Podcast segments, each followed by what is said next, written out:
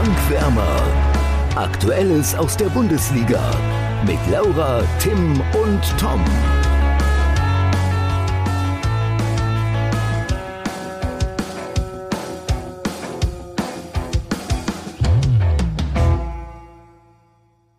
Max Eberl ist zurück und immer mehr Bundesliga-Trainer wackeln. Fliegt da noch einer in der Länderspielpause, Tim? Nein, nein, nein, nein, nein, nein. Ich dachte, vielleicht startest du die Folge mit dem Top-Transfer, der heute rauskam. Dann Axel Sagadou. Ja. Wäre auch möglich gewesen. Überragend, oder? Sehr starker Transfer für Stuttgart. Ja. Also nicht nur sehr stark, Weltklasse. Also ein Innenverteidiger seines Formats beim Abstiegskandidaten VfB Stuttgart. Nicht schlecht. Ablösefrei. Ablösefrei. Also wenn Grüße und danke, an, da- danke nach Dortmund, nehme ich mal an. Absolut, au- auch wenn er natürlich nicht immer spielen kann, weil er gefühlt dauerhaft verletzt ist. Ähm, aber ja, du hast recht, immer mehr Bundestrainer wackeln. Warte, warte ganz kurz, warte ganz kurz. Manchmal hilft da aber auch ein Tapetenwechsel und bevor du jetzt äh, auf die Fragen mit den Bundesliga-Trainern eingehst, man hat es schon rausgehört, Laura ist wieder nicht dabei. Sie wäre eigentlich dabei gewesen, steht jetzt aber leider auf der A7 im Stau. So kann es manchmal kommen, schade. Ähm, deswegen Tim und ich wieder nur zu zweit. Genau.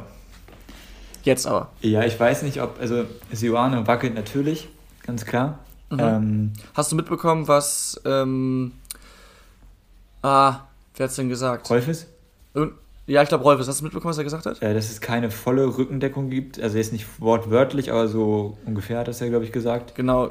Er hat gesagt, es ist de deren Intention, dass er auch im nächsten Bundesligaspiel auf der, auf der Bank sitzt, aber es ist unter Intention, heißt, wir würden es gerne so machen, aber wenn jetzt bei der Analyse rauskommt, vielleicht doch eine Veränderung, dann äh, könnte Seoane auch noch gehen müssen. Ja, aber ich kann mir keinen besseren Trainer vorstellen als Sioane bei Bayer Leverkusen. Also das ist halt echt schwierig. Ich mir auch nicht und äh, von den Trainern, die wackeln oder vermeintlich wackeln, ist Seoane auch für, oder ist, doch, ist Seoane für für mich der, der am wenigsten gehen sollte, unabhängig davon, ob Leverkusen einen besseren bekommen könnte oder nicht. Warum? Das thematisieren wir im Laufe der Folge nochmal. Aha, Kommt später, wirst du dann, wirst du dann verstehen. okay. Ähm, ja, wollen wir einfach mal ganz schnell zum Topspiel kommen? Ja. Ähm, ich ziehe hier mal ganz kurz den Block rüber. Ähm, Hoffenheim gegen Freiburg, Endstand 0 zu 0. Unsere Tipps waren Laura tippt 0 zu 2, Tom tippt 1 zu 2 und ich 4 zu 0. Also bekommt keiner einen Punkt. Ich grüße weiterhin von der Tabellenspitze. Ähm, und ich würde sagen, wir haben uns als Topspiel ein wirkliches Topspiel ausgesucht. Oder wie siehst du das? Also misst du das an den Toren? Weil es war das einzige Spiel, glaube ich, ohne Tore. Ähm, für mich war es mit das beste Spiel des Spieltags. Ja, äh, also ja, es war das einzige Tor, äh, das einzige Spiel ohne Tore und es war mit das Beste, obwohl es keine Tore gab. Ähm, ich finde, es war generell ein munteres Spiel, auch ausgeglichen. Das Unentschieden ist am Ende okay, auch wenn Freiburg für mich mehr Phasen im Spiel hatte, wo sie dann doch Oberwasser hatten, wo sie mehr Kontrolle hatten und wo Hoffenheim, halt- Hoffenheim halt eben auf Konter gelauert hat, was sie dann aber auch zum Teil gut gemacht haben. Der hätte auch äh, gegen Ende nochmal einer reinfallen können. Ich denke da an Rüther und an Dabur, die gegen Ende nochmal Chancen hatten. Ähm, bei Freiburg äh, ist mir wie gewohnt eigentlich Ritsu Doan äh, sehr aufgefallen, der viele Szenen hatte. Hier und da dann mal ein bisschen zu eigensinnig, wo er aus spitzem Winkel abschließt, statt vielleicht mal in die Mitte zu legen, zu Gregoritsch, der ja auch gut drauf ist. Ähm, sonst hätte vielleicht auch Freiburg ein Tor schießen können. Aber ja, ich finde, äh, es war ein, ein gutes, munteres Spiel. Keins, wo jetzt unbedingt ein 0-0 drin war, auch wenn es draufsteht. Und ähm, was mich so ein bisschen, ich sag mal, überrascht hat, ist, dass, also was ist überrascht? Ich meine, äh, er hat es nicht ohne Grund so aufgestellt, weil sie eben vorher erfolgreich waren, aber Streich hat jetzt innerhalb von einer Woche dreimal mit der gleichen Startelf gespielt, also in Bundesliga zweimal, einmal Europa League. Das ist natürlich schon, Stichwort Kräfte, ähm, vielleicht ein bisschen ungewöhnlicher. Hätten sie vielleicht mit mehr frischen Kräften von Anfang an das Spiel gewinnen können? Was meinst du? Nee, äh, vor allem weil die Lauf Laufleistung auch absolut gestimmt hat. Es war jetzt nicht bemerkbar, dass die unter der Woche gespielt haben, zumal die Spielweise von Freiburg ja relativ intensiv ist. Ähm, wobei ich dir aber schon ein bisschen widersprechen möchte, direkt mal. Ich finde nämlich, dass Hoffenheim im Großen und Ganzen ein bisschen mehr vom Spiel hatte. Wirklich? Ähm, weil Freiburg, klar, stehen sie hoch und sie haben halt auch irgendwie mehr ähm, Ballbesitz und so weiter und so fort, aber die deutlich. Nee, das war 50-50 tatsächlich. Okay. Ähm, ich finde nur, man hat einfach bei Hoffenheim gemerkt, also am Anfang, so die ersten ja, 15, 20 Minuten, hatte Freiburg das Spiel im Griff. Ähm, das war wirklich so, also dass Hoffenheim auch einfach damit zu kämpfen hatte, wie hoch Freiburg stand. Aber dann hat Hoffenheim auch viel mit langen Bällen gearbeitet, sodass sie sich so ein bisschen aus dieser Druckphase befreit haben und dann äh, auch wirklich mit Prömel tolle Torchancen hatten, dann Umschaltsituationen hatten, ja, aber auch aus eigenem Ballbesitz. Und was, was, ich, was mich beeindruckt hat, war das Gegenpressing von, von Hoffenheim in der zweiten Halbzeit. Da waren sie wirklich im letzten Drittel, haben den Ball verloren und äh, Prömel ackert zurück oder ein Baumgartner, bis er den Bodycheck bekommen hat, auch. Und das, das Gegenpressing hat mich echt überzeugt. Und das ist, also es war taktisch und spielerisch äh, das beste Spiel des Spieltags. Und auch torhütermäßig, also was Flecken und Baumann gehalten haben, war hervorragend. Ja, vergiss mir deinen Gikiewicz nicht, aber ja, das war schon stark. Aber da kommt auch direkt mal die Zahl des Spieltags, nämlich die 100. Es war die ja. 100. weiße Weste von Oliver Baumann im 400. Spiel. Was in meinen Augen. Und damit hast du mir einen Gewinner der Woche weggenommen. ähm, was in meinen Augen ein, eine überragende Quote ist. Also es ist heftig. Das zeigt einfach nur, dass Oliver Baumann vielleicht der drittbeste Torwart ist in Deutschland. Ed Hansi Flick. Ja. Und ähm, sorry, einfach Vielleicht. Ja, also zumindest beim vielleicht stimme ich dir, also ich stimme dir zu. Er ist vielleicht der beste Torwart, ich würde mich äh, der drittbeste Torwart ich würde mich da nicht festlegen wollen. Und man darf ja auch nicht vergessen, diese Quote, die ist sehr gut und er hat eben für Freiburg und Hoffenheim in der Bundesliga gespielt und nicht für Bayern und Dortmund oder mhm. ähnliche Mannschaften. Das muss man auch mal dazu sagen. Dementsprechend sehr bemerkenswert. Was du sagst, dass Hoffenheim für dich vielleicht ein bisschen ja, mehr vom Spiel hatte.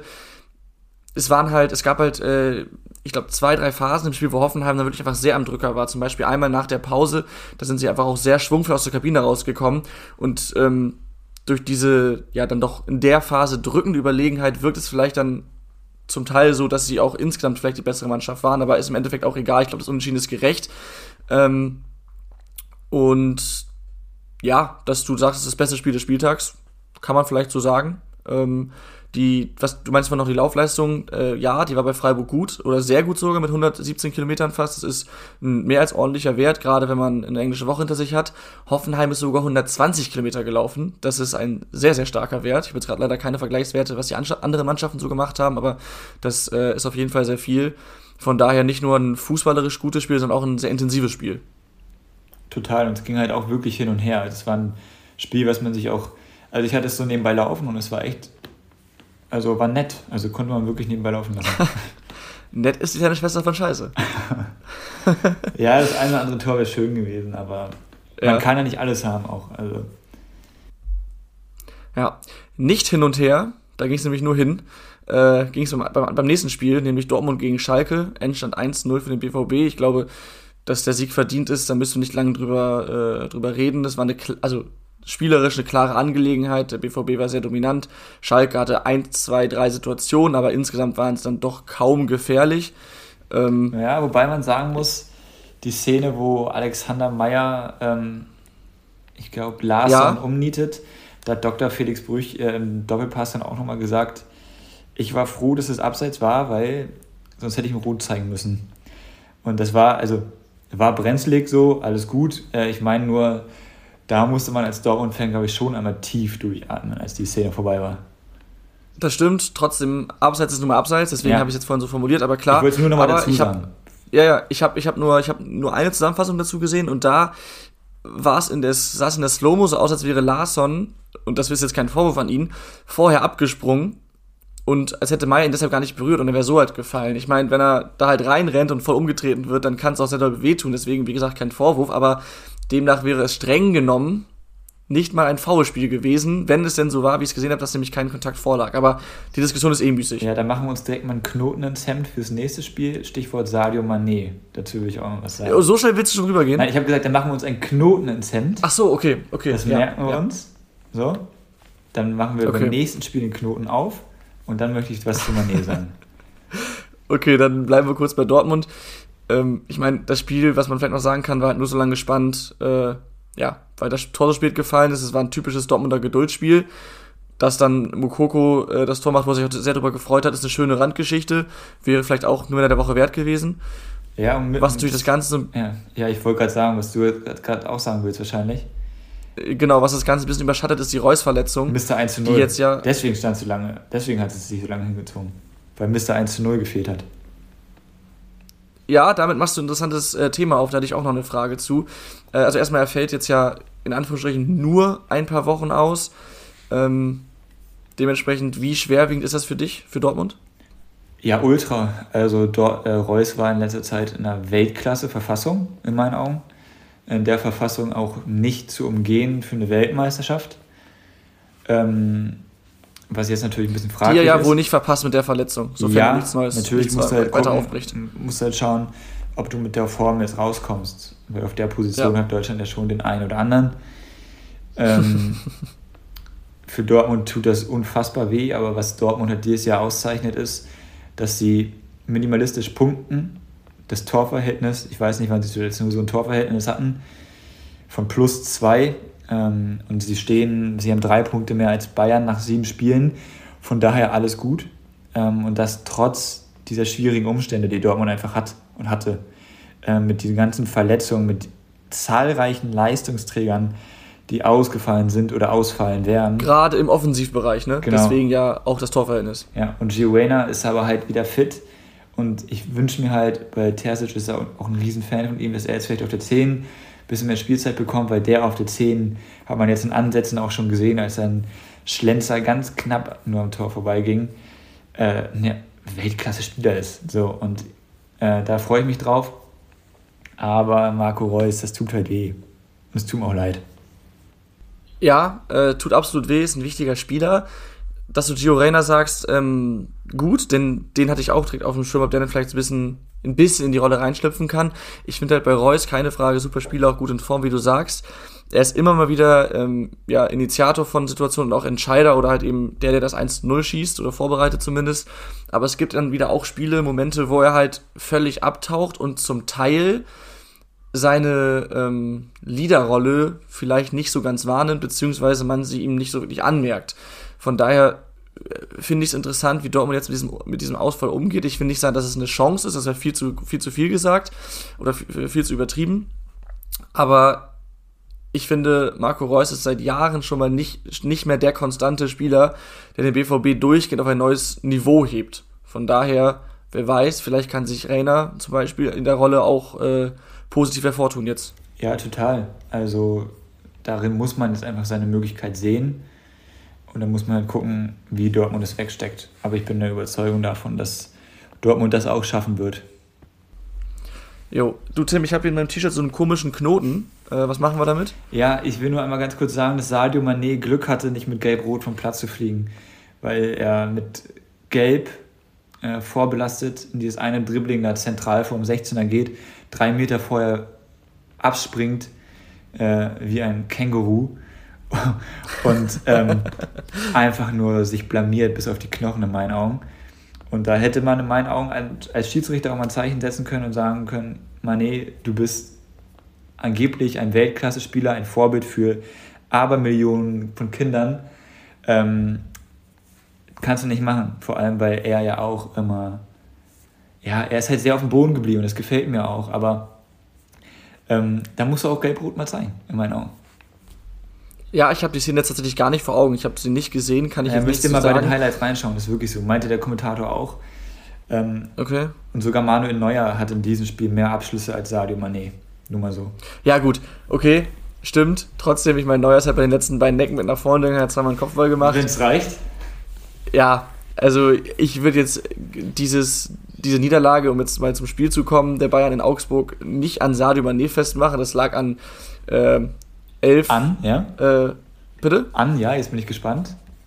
Das lag an 11 Bayern, beziehungsweise daran einfach, wie Nagelsmann das auch gesagt hat, dass du halt, wenn du frei vom Torhüter auftauchst, und das war, ich glaube, auch mal Manet, ähm, aber eben auch andere Spieler, Sané, Gnabry, glaube ich auch, äh, dass wenn du dann die Chancen nicht nutzt, dann verlierst du halt in Augsburg oder kannst zumindest kein Tor schießen.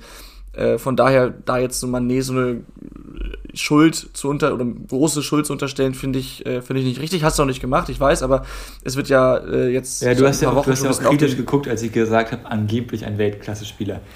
Ähm. Ja, er ist ein Weltklasse-Spieler, der aktuell nicht in seiner besten Verfassung ist. Ist jetzt auch schon länger ohne Tor. Trotzdem, man muss ja auch davon verabschieden, dass man mit Manet diesen, diesen Haupttorschützen eingekauft hat. Ähm, klar, auch in Liverpool hat er viele Tore geschossen, aber das waren auch meistens am Saisonende um die 20. Lewandowski hatte am Ende immer um die 35, 40. Das ist ein Riesenunterschied. Und äh, deswegen finde ich die Manet-Kritik, sofern sie dann kommt, ein bisschen zu doll. Ähm, naja, also, ja. also finde ich nicht, weil er weckt halt auch Erwartungen so. Das ist genauso wie ein Haaland, wenn der jetzt, wenn der jetzt nicht getroffen hätte, hätte man ihn auch kritisiert. Aber Oder Haaland ein, ist nur mal ein Knipser. Ja, ich weiß, aber ich meine ja nur, also generell nicht ab. Also, das ist einfach ein Weltklasse-Format und da musst du jedes Spiel abliefern. Punkt. Ja. So, und ja. da führt auch kein Weg dran vorbei in meinen Augen. Aber mich würde jetzt halt mal interessieren, weil jetzt sprechen natürlich schon viele wieder über Nagelsmann und so weiter und so fort. Ähm, die Bild schreibt, Bayern hat ein Tuchel-Problem oder Nagelsmann hat jetzt ein Tuchel-Problem. ähm, ich finde die gesamte Situation sehr interessant. Ja. Bayern ist nach sieben Spielen nur auf dem Europa League Platz und jetzt kann man sagen, ja, nur nach sieben Spielen. Lirum Larum. Und vier Spiele ohne sind, Sieg. Es sind aber sieben Spiele. Und äh, das ist der schlechteste Saisonstart jetzt im Großen und Ganzen. Seit, ah nee, gar nicht wahr. Vier Spiele ohne Sieg gab es zuletzt 2001, 2002. So. Und, das ist ähm, schon eine Hausnummer. Sorry, ja. Das hat sogar Klinsmann besser gemacht mit den Bayern. Herr Nagelsmann. Und Nico Kovac. Ja. ja. Also. Und es war übrigens, wenn ich es richtig gehört habe, auch das, ähm, das erste Mal nach, ich glaube, 87 Bundesligaspielen, dass der FC Bayern keinen eigenen Treffer erzielt hat. Und das gegen oder in Augsburg, ja, ähm, kann man auch besser machen, auch wenn Gikiewicz gut gehalten hat.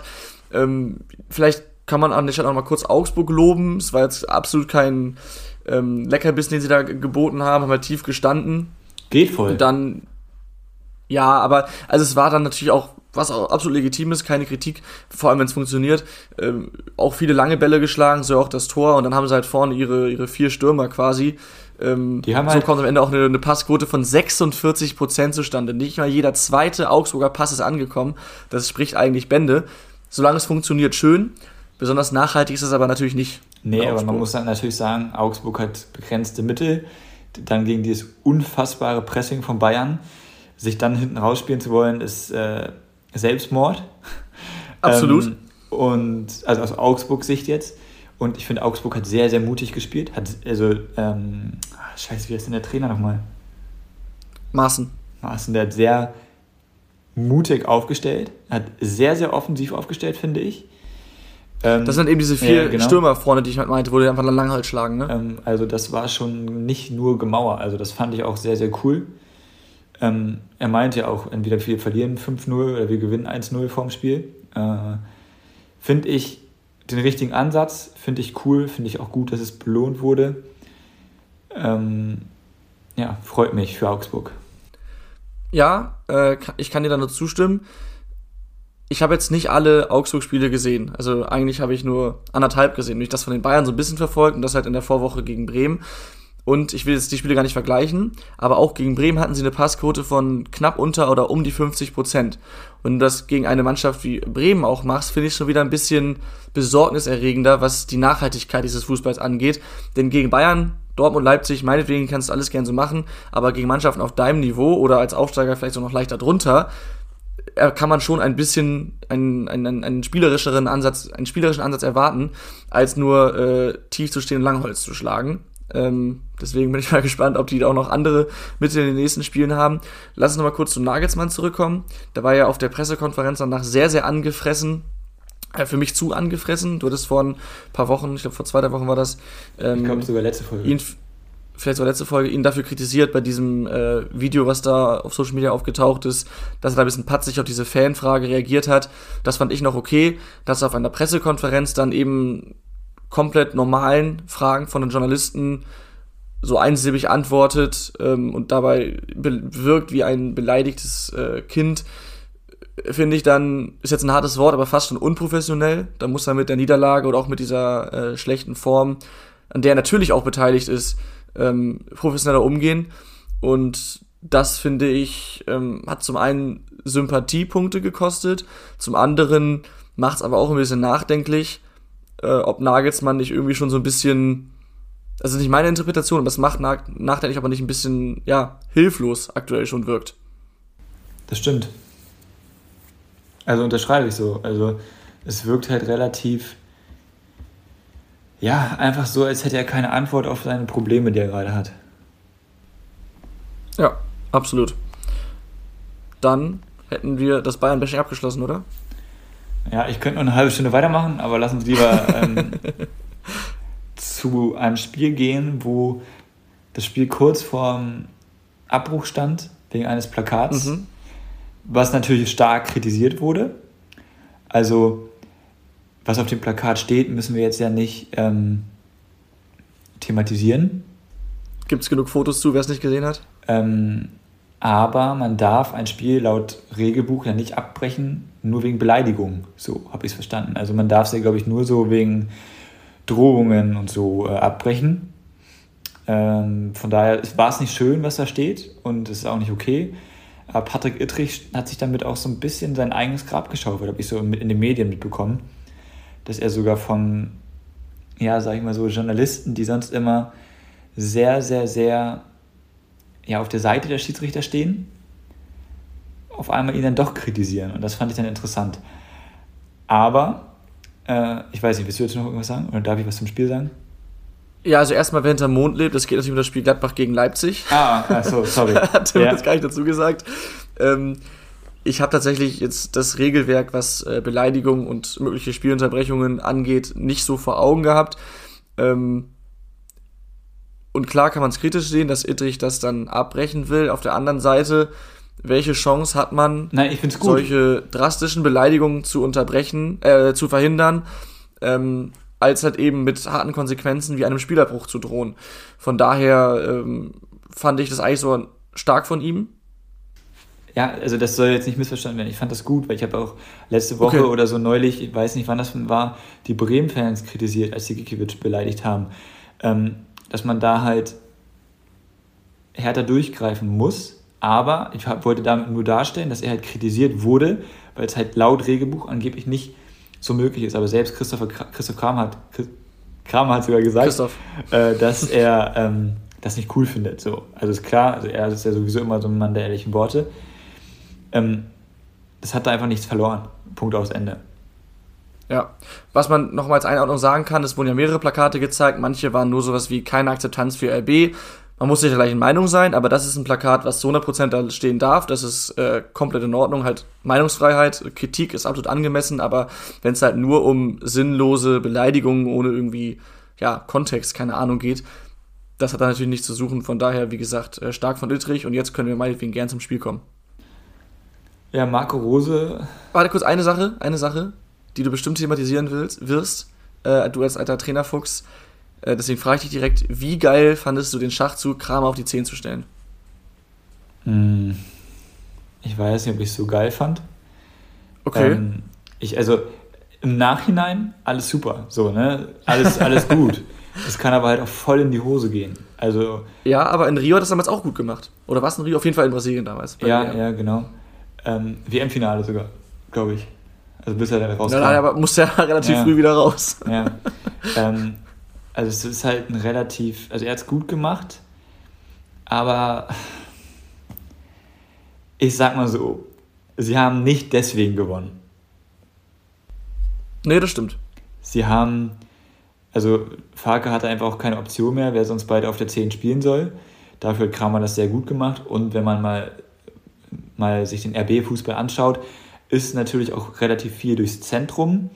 Und wenn du dann mit, mit einem defensiven Zehner, einem defensiv denkenden Zehner spielen kannst, dann hast du natürlich auch mehr Kompaktheit im Zentrum. Von daher guter Schachzug und äh, erste Kram ist auch ein Gewinner der Woche von mir, weil es er einfach so gut gemacht hat äh, auf der 10. Ähm, der Grund, warum Gladbach gewonnen hat, hat den Namen David Raum in meinen Augen. Ja. Zwei individuelle mein Fehler. Verlierer der Woche. Zwei individuelle Fehler, die unnötig hoch drei sind, also unfassbar. Ähm, ich weiß auch nicht, was da in seinem Kopf rumschwirrt, aber so hat der auf jeden Fall nichts in der Nationalmannschaft verloren, generell in seiner RB-Form gerade. Das muss man ganz klar so sagen. Ähm, ja, und dann ist das Spiel halt auch gegessen. Ja. Ähm, die Fehler, du meinst wahrscheinlich einmal beim, beim 0-2 hat er diesen folgenschweren Ballverlust und beim 0-1, meinst du das 0-1 wurde der andere Fehler? Da ist er gleich zweimal zu passiv, ne? Ja, genau. Ja. Und dann stehst du halt 2-0 und du stehst da und denkst dir so, geil. Ja. Ich finde, Leipzig hat es dann gut gemacht. Also sie haben am Anfang der zweiten Halbzeit eine Reaktion gezeigt, haben dann eine gute Druckphase mal gehabt, aber bekommen dann halt das 3-0, was ein schönes Tor ist von Benzo Baini. Ähm, aber ja, also ich finde es ein bisschen hoch auch. Also ja, 3-0. Es ist, es ist, lass es ein Tor zu hoch sein. Ähm, zwei. Oder zwei, wenn du es wenn so willst. Äh, ich finde trotzdem, dass der Sieg auch ohne David Raum jetzt zu berücksichtigen verdient war für Gladbach. Dass es dann ein 3-0 wird, ist natürlich äh, ja, schön für alle Gladbach-Fans. Ähm, Thema David Raum. Ich weiß nicht, ob der in dieser Saison schon ein starkes Spiel gemacht hat. Ich glaube, da gibt es generell, ich meine, Leipzig hängt generell den Ansprüchen hinterher, von daher sind die alle nicht, nicht am Überperformen gerade. Aber ja, aber äh, keine Ahnung, David Raum, der ist ja von, von Fürth über Hoffenheim steil nach oben und äh, jetzt, keine Ahnung, also der ist im, im Sinkflug, man könnte meinen, seine Flüge sind kaputt. wobei, daher, wobei, äh, Angelino, da los ist. wobei Angelino äh, auch nicht so geil ist in Hoffenheim. Nee, die hätten mal beide bei ihren Vereinen bleiben sollen. Ja, halt echt. ja. Ähm, ich habe es schon angesprochen, Max Eber ist jetzt offiziell, wurde heute am Montag bekannt gegeben. Ich denke mal, dazu haben wir in den letzten Wochen schon alles gesagt. Ich denke auch mal, dass es schon vor dem Spieltag klar war, dass es äh, über die Bühne gehen wird. Sie haben extra dieses direkte Duell abgewartet, um ein bisschen Feuer rauszunehmen man kann Gladbach, äh, Leipzig nur beglückwünschen, man kann Gladbach-Fans dafür kritisieren, dass sie auch auf Max Ebert zum Teil ähm, ja, hart losgehen, wenn er sagt, er fühlt sich jetzt wieder bereit oder bereit ab Mitte Dezember, dann startet er ja, Peinlich. die Arbeit wieder aufzunehmen. Das Peinlich ist seine Fans. Entscheidung. Natürlich kann man sich darüber ärgern und es schade finden und es bedauern, aber ihn dafür zu, zu beleidigen oder ihm zu unterstellen, ähm, er habe damals, ja, den Verein im Stich gelassen oder was weiß ich was und jetzt auch was alles wieder gut, ver ver verwunderlich, das ist nur peinlich. Total. Ja. Dann, letztes Spiel des Spieltags. Ab zum Tabellenführer. ja. Und das ist tatsächlich nach wie vor, muss man sagen, nach wie vor, ne? Zweiter Spieltag in Folge. Union Berlin haben absolut verdient mit 2 zu 0 gegen den VfL Wolfsburg gewonnen. Ich glaube, das Spiel muss man jetzt gar nicht im Einzelnen sezieren. Union steht da defensiv wieder stark. Wolfsburg fällt wie so oft unter Kovac nahezu nichts offensiv ein, hat am Ende fünf Torschüsse. Ja, an der alten Försterei, okay. Trotzdem, ähm, das ist wenig. Und äh, Kovac geht am Ende, na, nicht aus seine Spieler los, aber distanziert sich so ein bisschen von denen, indem er, indem er sagt, ähm, ja, mir fehlen so ein bisschen die Grundtugenden. Ähm, Kampf, Einsatz und so weiter. Hast du es auch so gesehen oder war das für dich eine billige Ausrede?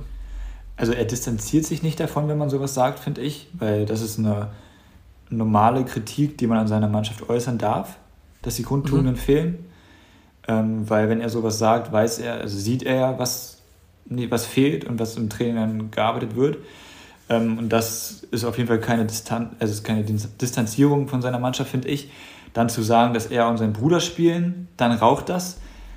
Ja. Äh, das ist dann wiederum vielleicht ein bisschen respektlos gegenüber der Mannschaft, wobei ich es irgendwie auch sympathisch vielleicht finde. Anstacheln, ne? Vielleicht finde ich es auch ein bisschen sympathisch so, weil ich finde es jetzt nicht irgendwie schlimm, weil wenn das jetzt irgendein Kulttrainer bei irgendeinem Kultclub gesagt hätte, dann hätten ihn wieder alle abgefeiert. Und weil es Wolfsburg ist, sehen das jetzt wieder alles ein bisschen kritisch. Ich finde das jetzt nicht total schlimm, finde aber, man kann es kritisch begutachten. Ähm, ich bin jetzt aber auch nicht mit der Erwartung in dieses Spiel gegangen, dass Wolfsburg da was Zählbares mitnimmt, weil Union Berlin an der alten Försterei einfach sehr, sehr schwierig zu bespielen ist. Wolfsburg jetzt nicht total gut drauf ist. Und das waren dann jetzt auch einfach. Platz 17, ja, nicht das, total gut. Das waren jetzt auch einfach zwei Anti-Mannschaften, die dann wirklich so, also Anti-Fußballmannschaften, die aufeinandertreffen. Äh, aktuell so. Ähm, die zentralen Mittelfeldspieler von Wolfsburg haben überhaupt nicht stattgefunden, also kaum Ballkontakte auch. Und ja, ich finde es halt irgendwie ein bisschen schade, was Wolfsburg mit den Möglichkeiten macht, die sie haben. Eindeutig zu wenig. Ähm, von daher muss man da echt äh, vorsichtig sein. Also ich will jetzt Union Berlin nicht zu sehr loben. Willst ähm, du nie? Aber die machen das momentan schon ganz okay. So. Äh, schöne Geschichte. Tim, sie sind Erster, sie machen es. Timo, Baum, Timo Baumgarte, wunderschönes Comeback gefeiert, muss man auch erwähnen. Ähm, ja.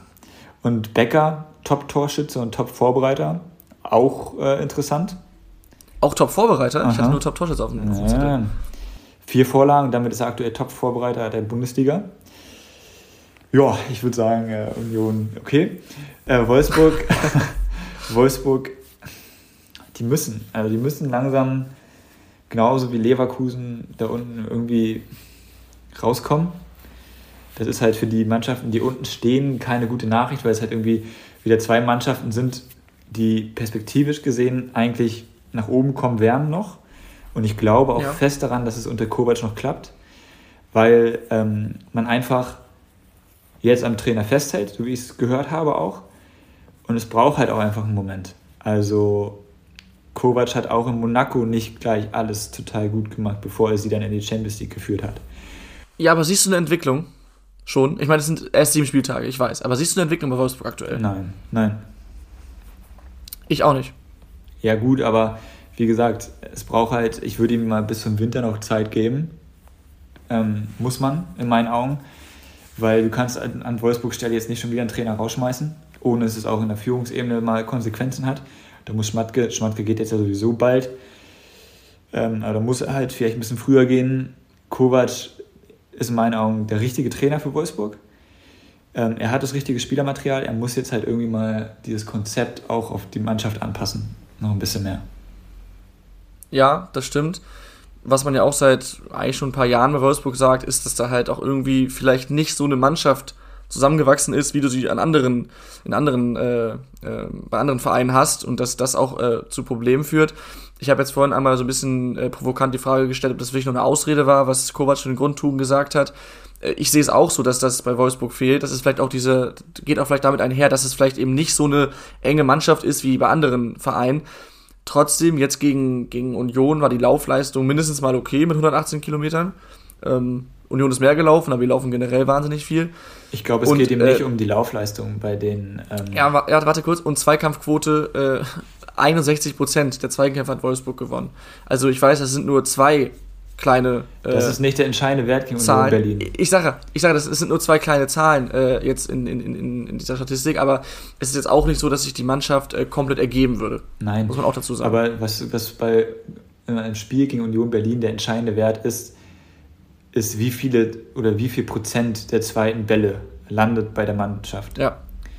Und das macht Union Berlin halt gut wie keine andere Mannschaft. So. Ähm, über die Schönheit des Spiels kann man dann diskutieren, aber da, da kann Wolfsburg halt einfach nicht gegenhalten gegen eine Union Berlin. Und wenn man das versucht, wird es schwierig. Dann wird es alles andere als ein schönes Fußballspiel. Da muss man versuchen, fußballerisch vielleicht auch mal Antworten zu finden. Und dazu war Wolfsburg nicht in der Lage. Ja, absolut. Hätten wir es, oder? Würde ich sagen. Dann Gewinner der Woche. Äh, Baumann habe ich vorhin schon gesagt, den du mir ja mit, der, mit äh, dem Fakt des Spieltags oder Zahl des Spieltags schon ein bisschen weggenommen hast. Mein anderer, auch den hast du schon genannt, Timo Baumgartel, wegen seines äh, Startelf-Comebacks nach ähm, seiner Krebserkrankung. Hast du noch jemanden? Nee, ich hatte nur Kramer. Okay, dann ähm, kommen wir jetzt schon zu den Schätzfragen. Beziehungsweise wir genau, man muss, dazu sagen, man, man, muss dazu sagen, ähm, Topspiel, Tippspiel findet natürlich nicht statt weil wir jetzt in die Länderspielpause gehen. Leider. Ach, mich stört das diese Woche gar nicht, um ehrlich zu sein. Also es ist irgendwie so. Weil der HSV gut dasteht, endlich mal gut in die Länderspielpause starten, oder was? Ja, ich sag mal so, als erster Platz gibt es schlechtere Momente. Ähm, aber ich finde es auch aktuell einfach sehr viel Fußball. Also ich finde es auch. Also ja, ich stimmt. glaube, so für den Zuschauer ist das auch mal gut. Also klar kann man jetzt Länderspiele schauen oder man lässt es halt. Ähm, wobei ich glaube, ich, glaube, ich, glaub, ich, glaub, ich werde es mir sogar anschauen, einfach weil ich natürlich auch heiß bin, um zu sehen, wie sie für die WM vorbereitet sind. Ja, also ich weiß tatsächlich nicht mal, wann die Länderspiele sind und gegen wen sie sind. Ich auch nicht. Ähm, wenn ich es am Tag zufällig mitbekommen sollte, dass, dass an dem Tag ein Länderspiel ist, werde ich einschalten und wahrscheinlich von 90 Minuten, wenn ich sogar komplett vom Fernseher sitze, insgesamt so fünf bis sieben Minuten sehen, weil ich nebenbei eher andere Sachen mache. Äh, aber das ist ein anderes Thema. Wir wären jetzt eigentlich zu den Schätzfragen gekommen. Äh, die gehen jetzt natürlich logischerweise wieder nicht, aber ich habe da so ein paar äh, Sachen rausgesucht, die sind ganz interessant und da können wir auch ein bisschen drüber sprechen. Geht Sagen wir es einfach mal anders du hast das erste Mal ein oder das erste Mal hat einer von uns richtig viel Aufwand in Schätzfragen gesteckt. Moment, jetzt mach ja nicht viel Erwartung. du machst nicht viel zu große Erwartung. Also es war schon relativ viel Aufwand für, ich sag mal, bedingt viel Ertrag, aber es sind ein paar interessante Fakten dabei und vor allem können wir über dieses ganze, diese ganze äh, Trainerthematik, um die Klammer zum Anfang zu schließen, äh, noch ein bisschen reden. Und zwar, ähm, die erste Frage wäre gewesen, beziehungsweise das erste Thema ist, Aktuell sind mit Wolfsburg, Leverkusen und Leipzig drei der laut Transfermarkt ähm, sechs teuersten Kader in der unteren Tabellenhälfte, also nach dem siebten Spieltag. Das ist schon, man sagt ja, also eigentlich immer so nach dem zehnten Spieltag kann man ein gutes Zwischenfazit ziehen oder auch nach der ersten Länderspielpause. Jetzt haben wir die erste Länderspielpause und sieben Spiele. Das ist schon ähm, nicht mehr alles komplett wild in der Tabelle, deswegen kann man das mal machen. Ich finde, drei aus sechs ist schon ordentlich, zumal Wolfsburg und Leverkusen noch ein bisschen weiter unten drin stehen. Ähm, meine Frage wäre gewesen, vielleicht kannst du einfach mal raten, wann es zuletzt der Fall war, dass eben drei der marktwertbezogenen Top 6 Teams nach dem siebten Spieltag in der unteren Tabellenhälfte waren. 2006. Nee, es ist gar nicht so lange her. Es war in der Saison 2016, 2017 und damals waren es auch Wolfsburg und Leverkusen und Schalke 04. Ah. Ähm, und interessant finde ich jetzt, beim VfL wurde damals nach dem siebten Spieltag Trainer Dieter Hecking entlassen. Da war Wolfsburg 14. mit sieben Punkten. Jetzt sind sie 17. mit wie vielen Punkten? Fünf? Müsste ich jetzt nachschauen? Ey, sonst hätte ich auch einen Vorschlag. Seoane und Kovac, tauscht doch einfach. Ja. Vielleicht passt das auch besser. Natürlich kann man das nicht eins zu eins übertragen, das ist völlig klar, aber ist schon interessant. Man könnte daraus ableiten, Vorsicht Nico Kovac. Ja, ja, ich weiß nicht. Ich glaube nicht. ja, nein, du weißt, wie ich es meine, ne? Ja, ja, klar, aber interessante Statistik, das stimmt. Ähm, ja, also ich glaube nicht, also wenn man jetzt in der Länderspielpause einen feuert, ähm, also klar. Ist ein günstiger Zeitpunkt, also theoretisch. Besser als äh, wenn man nur eine, eine Woche zwischen zwischen den Spielen. Andererseits hast du jetzt halt auch Zeit, nochmal wirklich zu arbeiten. Na, wobei halt die meisten Spieler auch nicht da sind. Nagelsmann freut Gerade sich. Gerade bei Vereinen wie Wolfsburg. Ja, und Bayern. Ich meine, Nagelsmann freut sich jetzt, glaube ich, richtig über die Länderspielpause. Zu Nagelsmann kommen wir auch noch. Jetzt kommen wir aber erstmal zu Leverkusen und Seoane. Denn Leverkusen ist in dieser Statistik, ähm, sprich halt eben als eins der besten, also als eins der Top 6 Teams, was die Marktwerte angeht, nach dem siebten Spieltag in der unteren Tabellenhälfte zu sein, seit 2016, 17, so ganz kompliziert. Seitdem äh, ist Leverkusen, also Leverkusen ist Tim guckt irritiert. Leverkusen ist in dieser Statistik unrühmlicher Spitzenreiter.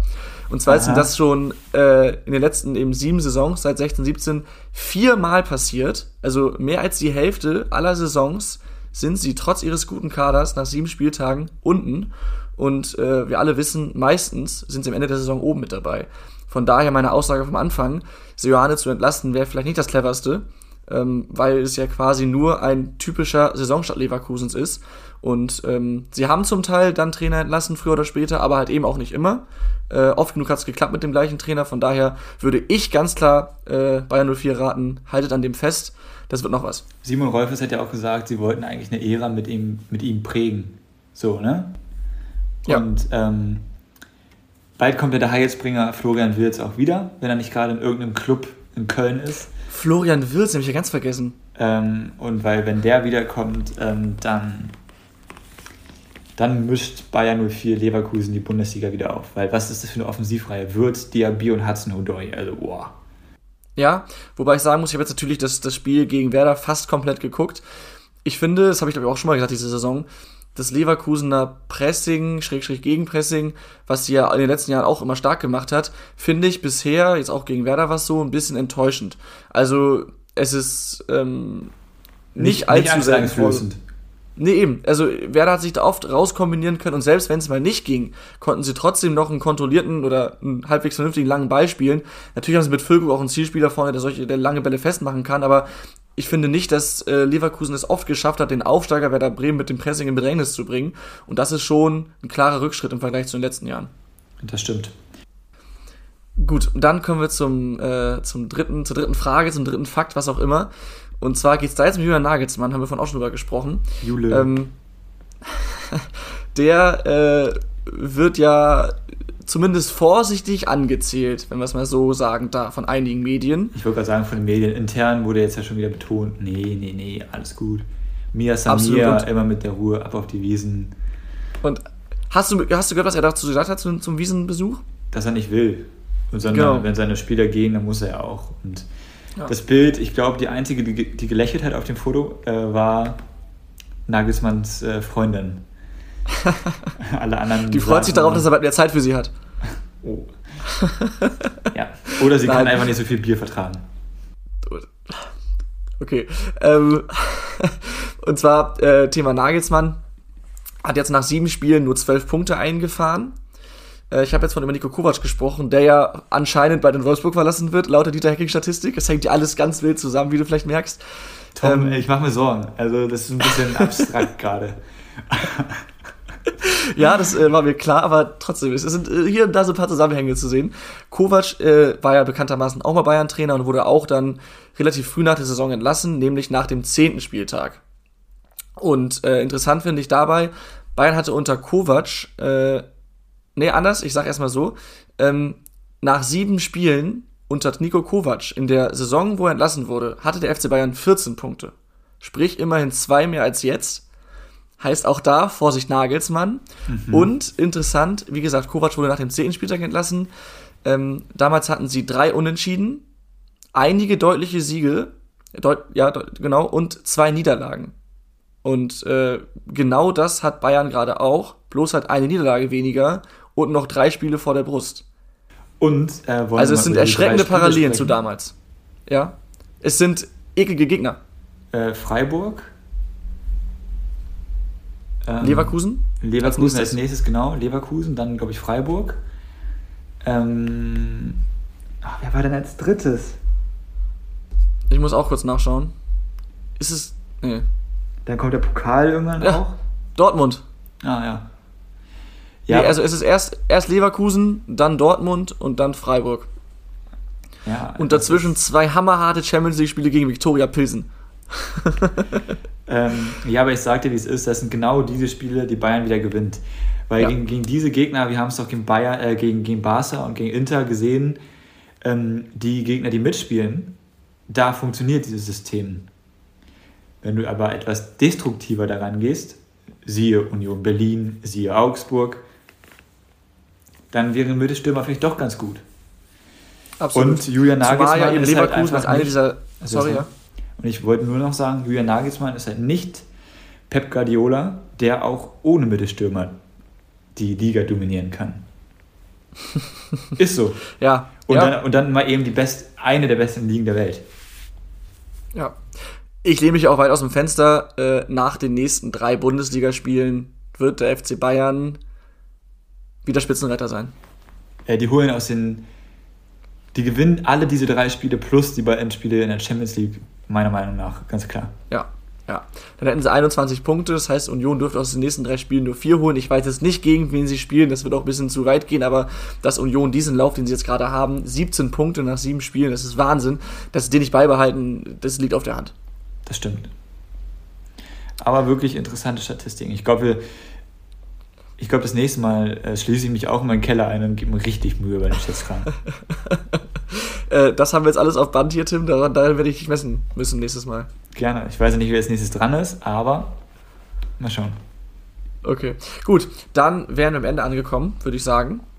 Ja. Äh, vielen Dank an alle Zuhörer fürs Einschalten. Wie immer, nächste Woche gibt es dann die nächste Folge. Dann, ich sag's nochmal wie letzte Woche, hoffentlich wieder zu dritt. Auf jeden Fall mal wieder zu dritt. aber, aber ich gebe da kein Versprechen ab. Ähm, dann werden wir natürlich über den kommenden Spieltag sprechen. Vielleicht fallen uns noch ein paar andere Themen ein, rund um die Nationalmannschaft. Vielleicht, Vielleicht kommt äh, da noch das eine oder andere Thema auf. Eben. Also Genau. Vielleicht wird ja echt noch ein Trainer entlassen, wer weiß. Hoffen wir nicht. Ja. Ja, ich weiß nicht. Also, Das ist ja auch mal eine interessante Statistik, äh, wie viele oder nach wie vielen Spieltagen so und so viele Trainer schon rausgeschmissen wurden in den letzten Jahren. Ähm, können auch was daraus ableiten vielleicht. Aber gut. Aber gut. Das wäre dann was für dich, Tim. Das kannst du dann nächstes, nächstes Mal vorbereiten. Aha, mal schauen. Nee, ich komme auf was Besseres. Also, liebe Zuhörer, äh, danke fürs Einschalten und äh, bis nächste Woche. Macht's gut. Ciao, ciao. Haut rein.